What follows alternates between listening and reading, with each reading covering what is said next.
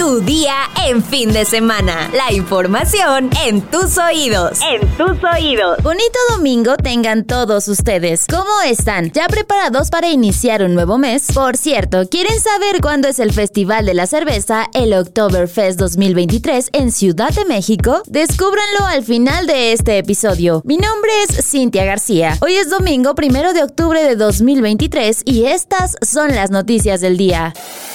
Mundo. Nicolás Petro Burgos, primogénito del presidente colombiano Gustavo Petro, reveló que su padre sí sabía del supuesto dinero irregular que entró en la campaña con la que ganó las elecciones de 2022. Así se desprende de la publicación que hizo la revista Semana de los videos de un interrogatorio en la fiscalía, en el que Petro Burgos señaló que su padre sabía perfectamente que Euclides Torres, empresario de Barranquilla, era quien financiaba la campaña. Yo se lo mencioné varias veces, él lo sabía. Cuando nos transportábamos para los eventos, siempre iba el hoy senador Pedro Flores. Entonces, él y yo hablábamos de la financiación que Euclides financiaba. Expresó durante la diligencia que tuvo lugar el pasado 2 de agosto antes de ser llamado a juicio y de romper su colaboración con la fiscalía. Esta financiación al parecer es ilegal porque no fue reportada ante el Consejo Nacional Electoral, según el hijo del mandatario. Petro Burgos aseguró que el ex embajador de Colombia en Venezuela, Armando Benedetti, quien fue la mano derecha del hoy presidente durante la campaña, siempre le recalcaba a Petro en su presencia que era Euclides el que estaba financiando los eventos. Cuando llegó a la campaña, Benedetti siempre nos decía que él ponía la plata, que él buscaba la plata y la plata la conseguía a través de Euclides, pero quien canalizaba esos recursos era Pedro Flores. Añadió el hijo del jefe del Estado, Euclides Torres, según una investigación del medio digital la Silla Vacía es un empresario que lidera un clan encargado de ejecutar concesiones de alumbrado público en 15 municipios del país a través de un camuflaje empresarial. Nación.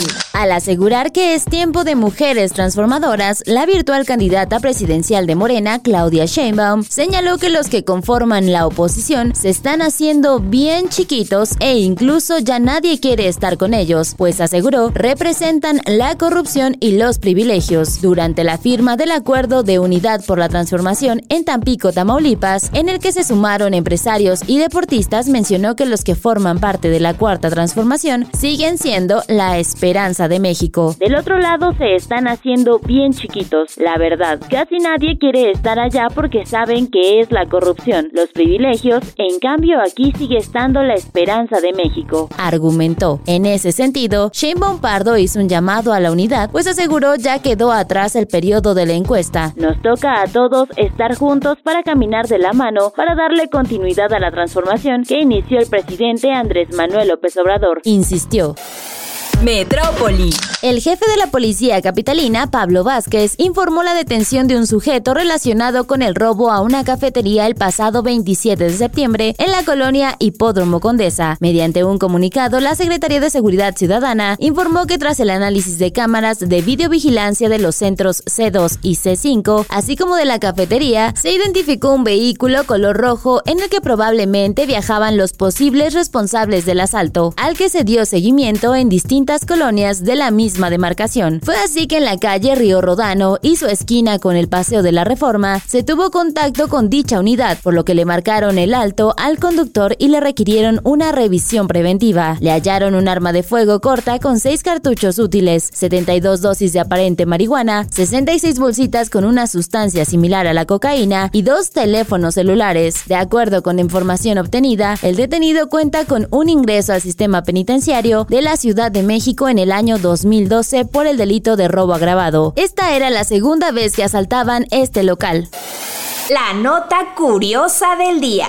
Las últimas semanas ha estado en tendencia el tema de las chinches, y es que desde que se denunció la presencia de estos insectos en la línea del metro de la Ciudad de México e incluso en algunas escuelas, usuarios tomaron sus precauciones. La tierra de diatomeas es un método de control de plagas de cuerpo blando y también sirve como fungicida preventivo, de acuerdo con información de Ground Depot. Otra de las funciones es como fertilizante para el engrosamiento del tallo y la producción de resina en flores Su costo va desde los 70 a los 820 pesos, depende de la calidad y cantidad. Puede usarse como insecticida natural porque está hecho a base de algas según datos del portal Ecología Verde. En el caso de control de plagas, se recomienda usar 100 gramos de diatomita por cada metro cuadrado de suelo. Para el caso de plagas aéreas, se debe usar entre 10 y 40 gramos de esta tierra por cada litro de agua para pulverizar, ajustando la dosis según el tamaño de la plaga. Cabe aclarar que es ideal buscar la ayuda de un experto, pues se desconoce si la tierra de diatomeas es capaz de acabar con una plaga de chinches, aunque yo creo que en caso de no está de más probar las opciones que tengamos, sobre todo las naturales.